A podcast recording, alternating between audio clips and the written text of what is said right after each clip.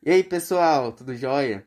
A gente vai estar tá trabalhando aqui nesse podcast agora um pouco mais sobre negritude. Quem vai participar dessa conversa é João Alberto, Laísa, Agnaldo, Caio e eu, João Lucas, do terceiro ano do curso técnico em agricultura do IFTM. E vamos começar aqui agora, né? Passando por um pouco do, dos conhecimentos que vão ser abordados aqui. Primeiro a gente vai fazer uma, um, uma. vai estabelecer uma base de acordo com os pensamentos filosóficos, né? Os conceitos de alguns filósofos e filósofas, é, principalmente.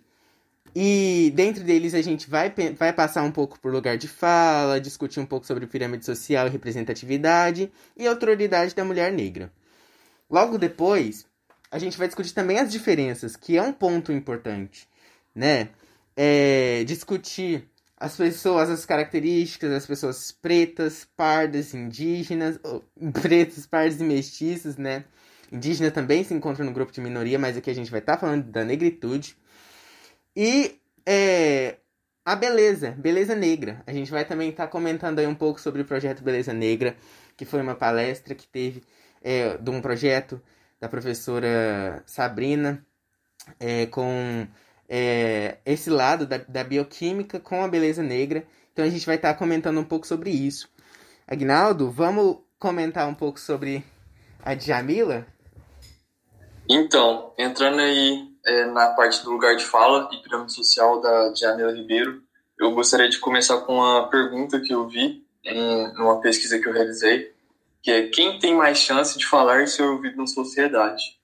Mas antes de responder essa pergunta, eu gostaria de fazer uma introdução histórica da nossa sociedade brasileira, que passou por um período de escravização é, da população negra e também da população indígena, igual o Lucas falou anteriormente, e isso acabou causando hierarquização racial, uma hierarquização com base na cor da pele da pessoa. Aí já entra na pirâmide social, em que o modelo universal é o branco, que é retratado em filmes, por exemplo, o dualismo ali, que o branco é do bem e a cor preta é do mal. Isso também é retratado até mesmo na Bíblia e em outras religiões. E esse modelo universal do branco coloca ele como o topo dessa pirâmide social. E logo após dele vem o homem branco, né, universal. Logo após ele vem a mulher branca, depois o homem negro e a mulher negra. Mas essa parte aí é o João Lucas vai tratar mais sobre ela. E nisso, essa hierarquização racial ela acaba é, gerando uma hierarquia das produções, saberes e vozes. Porque quem tem mais chance de falar e ser ouvido na sociedade é quem ocupa uma posição superior na pirâmide social. Ou seja, é, o lugar de fala está disponível para todos, porém, o lugar para ser ouvido não é para todos. São somente algumas pessoas que são realmente ouvidas na sociedade, são realmente respeitadas.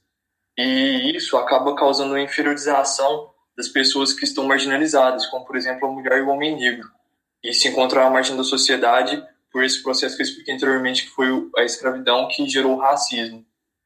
E, e por esse motivo, o lugar de fala é, do homem negro, da mulher negra, do indígena e de outras pessoas também é, acaba sendo silenciado. E eu gostaria agora de passar a minha, a minha fala para o João Lucas, ou então para quem quiser complementar alguma coisa. Eu sou a Maria Aparecida, tenho 51 anos, sou a mãe do João Lucas e gostaria de contribuir um pouco com o meu conhecimento e com a minha vivência.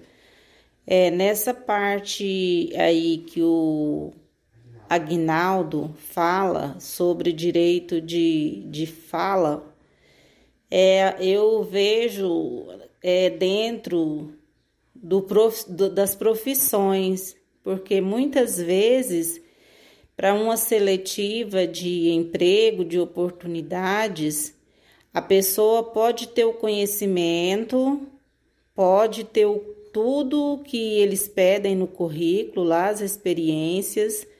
E eu já vivi isso, onde uma pessoa, por ela, numa entrevista de emprego, é onde a pessoa, por ela ter ser clara, da pele clara e ter padrinho, ela teve a oportunidade de ficar com o emprego. E aí no final, como a gente era duas pessoas, o que que eles alegaram para mim? Que a outra pessoa é ela não tinha mais experiência, mas que o perfil dela se encaixava com o perfil da empresa. Mas nem por isso, né? A gente vai abaixar a cabeça. Aí a gente leva a pensar, né, que uma empresa que tem esse tipo, esse tipo de de atitude, qual seria o perfil para trabalhar numa empresa como esta? Seria um perfil onde que eles exigem a experiência e o profissionalismo, ou seria um perfil onde eles estavam selecionando é, peles brancas ou escuras? Porque eu não tive direito, né? Eu não tive nem o direito é, de expressar né, a, a minha experiência e a minha capacidade de trabalho. É, então eu acho interessante né, a gente contrastar isso tudo que o Agnaldo falou. O Agnaldo fez uma boa base filosófica para a gente vir pensar que agora é, na autoridade da mulher negra, né, que é um conceito que a própria Djamila Ribeiro ela utiliza é, no seu livro é, né, Quem Tem Medo do Feminismo Negro, e enfim, entre outros. E aí, é, a gente, para falar de outro, a gente deve começar pensando aí na Simone de Beauvoir, né, em seu livro O Segundo Sexo, ela estabelece a frase, a famosa frase, né, que é ninguém nasce mulher, torna-se mulher. Neste caso, é, dizendo justamente pela imposição cultural que a mulher recebe logo após que nasce, né? Então, tem, passa esse processo de transformação e justamente com esse processo de transformação, ela diferencia o ser mulher do ser do ser homem, por exemplo, né? Porque este ser seria aquele uno, o absoluto, a essência, o foco, ou seja, seria o homem branco europeu, né? É, na, na época da, da Simone de Beauvoir. Só que daí ela, ela diferencia ali para uma percepção social que existe, né, segundo ela, como ser mulher, que é aquele que acaba sendo o outro, né, que acaba sendo o acidente, o inessencial, que é diferente, ele é, é separado do ser, né? É como se fosse o desfoque, né? E isso se agrava quando essa diferenciação se agrava quando se ainda diz na mulher negra, né? porque tem a questão da pirâmide social, como o Agnaldo bem disse, né? Se a gente for parar para estabelecer uma, uma pirâmide social nessa questão de quem é mais ouvido, quem aparece mais, né? Como agora eu vou falar sobre representatividade, eu acho que quem aparece mais.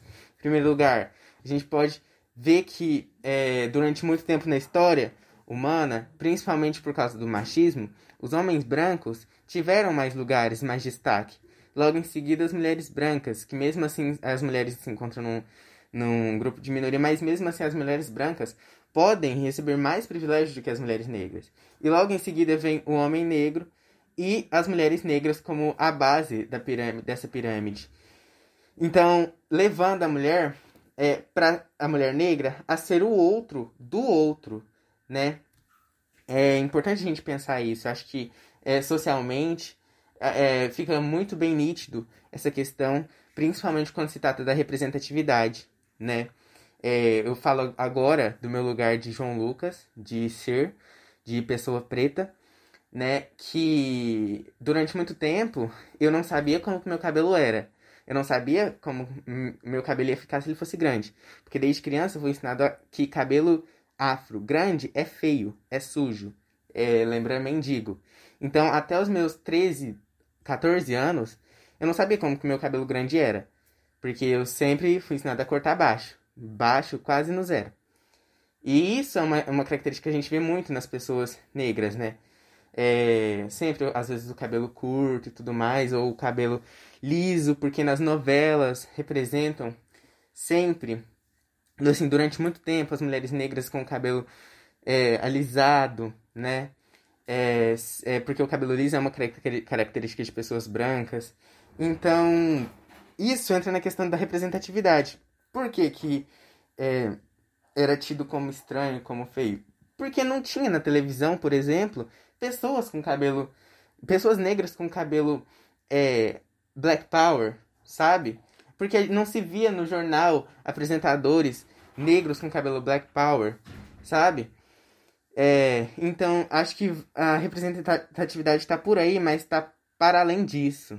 Eu acho que é, recentemente teve um, um, exemplo bem claro que eu vou trazer aqui, que é justamente a questão do, do Grammy, que é um, um, uma premiação americana né, da, da indústria assim, de música e é uma das mais tradicionais e mais famosas no mundo inteiro que ele ressalta aí a, a relevância das músicas produzidas no mundo é, para o mercado é, musical.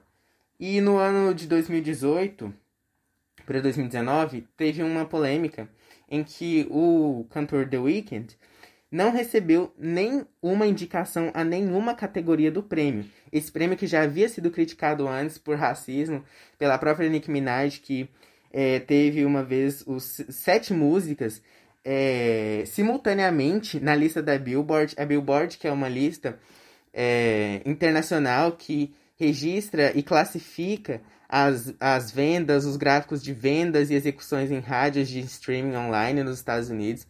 Então a Billboard é uma lista bastante respeitada e que a Nicki Minaj teve sete músicas é, simultâneas, mas não recebeu o prêmio como é, álbum do ano, porque é, e isso que já, já tinha sido, já estava quase esperado, né, que ela fosse ganhar, mas não, ela não ganhou. É, e o mesmo assim veio acontecer com The Weeknd, ele que foi premiado pelo VMA acabou ganhando duas, duas categorias, o VMA que também é uma premiação que acaba classificando é, o pessoal pro, pro Grammy, e ele não foi indicado a nenhuma equipe do The Weeknd afirmou que eles fizeram a inscrição do artista com as músicas e com o álbum nas categorias, mas ele não foi chamado para nenhuma. É, então, isso acabou levantando alguma polêmica, muitas polêmicas, e o pessoal acabou abordando isso como racismo, como é, justamente por não ser a primeira vez que isso acontece no Grammy. E vale ressaltar que em 61 anos de Grammy, dessa, de, que acontece essa premiação, só 10 artistas negros receberam, o, negros receberam o prêmio principal, segundo a UOL.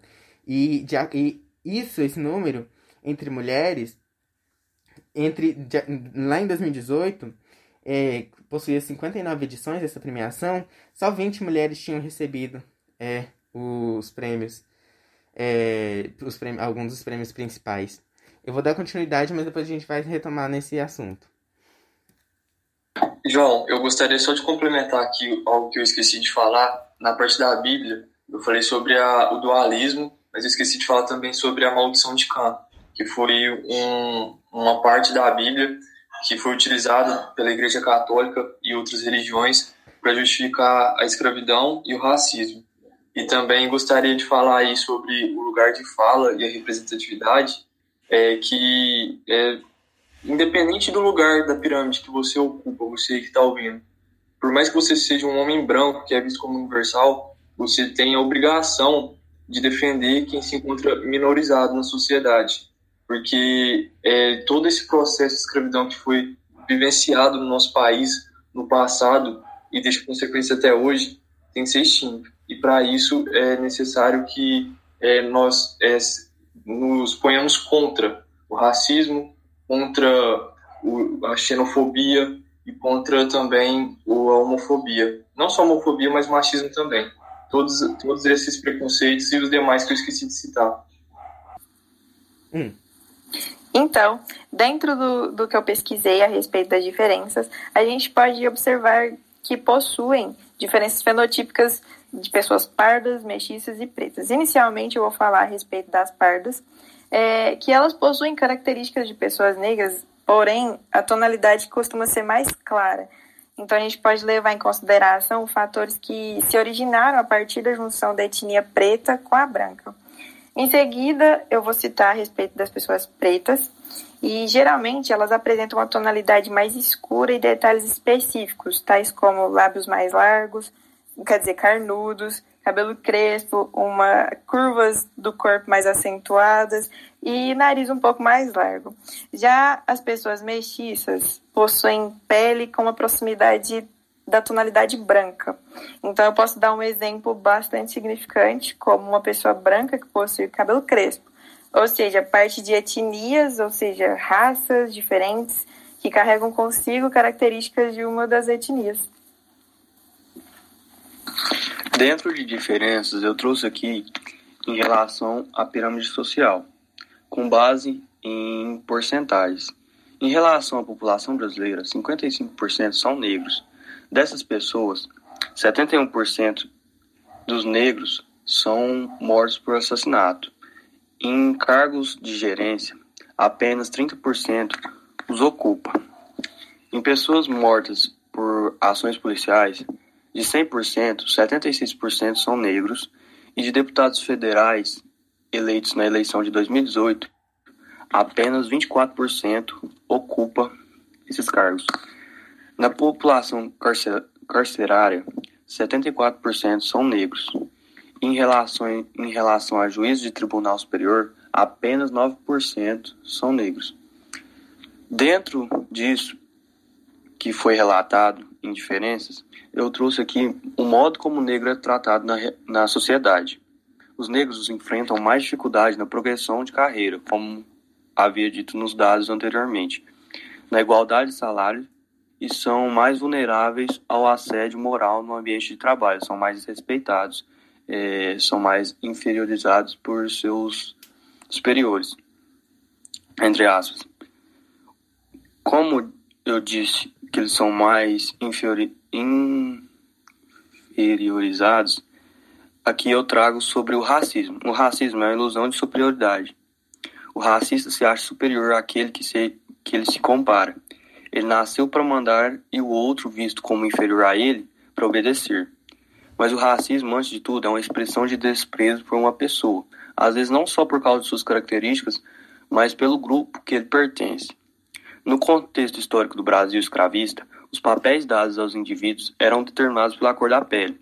Então, o negro acabava que ficava com os papéis mais pesados, mais é, imundos, mais os, os, que, os que de cor clara, é, como dito no racismo, os mais superiores, é, ficavam com os trabalhos mais fáceis, com os trabalhos melhores, com os trabalhos mais bem remunerados.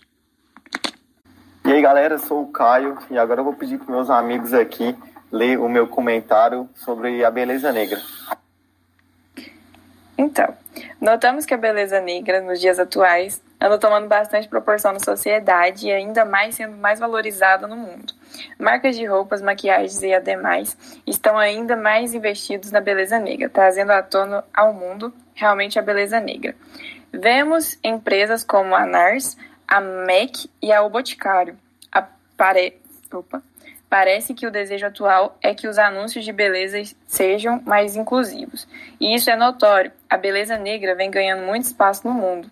Um exemplo disso foi na 63 edição do concurso Miss Brasil de 2017, que tivemos como vencedora a Mona Lisa Alcântara. É uma mulher negra e observamos outras modelos se destacando no mundo da moda. Temos nomes como Joan Smell e Ixi, gente, eu não sei pronunciar não, hein? Iman Jordan Dunn, Alec Wick, Tira Banks, Outro exemplo foi no, nos anos de 1960. O movimento Black Power criou um estilo que reforçava positivamente o uso do cabelo crespo como uma força política e trabalhava a autoestima coletiva. Assim como o efeito dos cabelos, outros elementos são incorporados à imagem. A maquiagem como um estilo afro, autêntico ou estilizado, que tem como importância na valorização do rosto traços e tipos físicos, que associada ao cabelo torna-se um elemento fundamental na constituição de um modo todo, de um todo para a beleza negra. Sendo assim, as tradições da África assumem um novo colorido e nos deixam maravilhas como o esplendor da beleza negra. Na época da escravidão, os fios crespos dos negros eram raspados e este ato equivalia à mutilação, uma vez que os cabelos eram a marca de sua identidade. Até a primeira metade do século XX, a estética branca determinava os padrões de beleza em praticamente todo o mundo, e o racismo teve efeitos perversos para os afrodescendentes. O preceito que vigorava na ocasião era de que o cabelo crespo dos negros era ruim. O negro é lindo. Esta era uma das premissas do movimento Black Power, na luta dos direitos civis dos negros, surgindo nos Estados Unidos em 1960. Desde então, a luta passou a ser pelos direitos de igualdade racial, social e com a beleza também não foi diferente. O novo movimento étnico foi um divisor de águas em relação à valorização da cultura negra, sua moda e estética, que aliado ao conceito de beleza e a uma luta política, social, se espalhou pelo mundo. Assim encerro a fala do Caio. Eu acho que essa fala, essa fala que o Caio traz é bastante importante, porque eu acho que de 3 a 4 anos para cá, a gente vem vendo uma revolução nessa parte da área da beleza, é, com muito mais inclusão do que se tinha há 10 anos atrás, por exemplo. É, só que isso foi justamente graças à base que a gente que, que, que nós é, do, do grupo negro estamos vindo construindo, né? Igual ele citou os movimentos é, americanos, né? Antirracistas e de empoderamento negro. Eu acho que hoje a gente tem empresas como a própria Avon, que vem abrindo espaço né, com castings de, somente de pessoas negras. Eu, a gente tem a, a, a agência de modelo Ruto Casting, que geralmente trabalha com a Avon, e eles trabalham só com a beleza negra, e que é, são campanhas assim recentes e necessárias, porque elas, além de levantarem os produtos, elas levantam a pauta juntamente também, levando a informação. Então, a gente vê isso acontecendo também com a marca Fenty Beauty da Rihanna, só que, infelizmente, também existe a diferença de preços, né? Que uma, uma maquiagem para pessoa negra, às vezes, pode ser até mais caro que para uma pessoa branca. E para finalizar com essas diferenças e tudo mais, e falando sobre racismo é, e pessoas negras, eu gostaria de finalizar com uma fala do, do historiador Laurentino Gomes, onde ele diz que a escravidão não nasce do racismo e o racismo é uma consequência da escravidão. Por isso é importante entender o passado para que o, isso não se repita no presente e nem no futuro.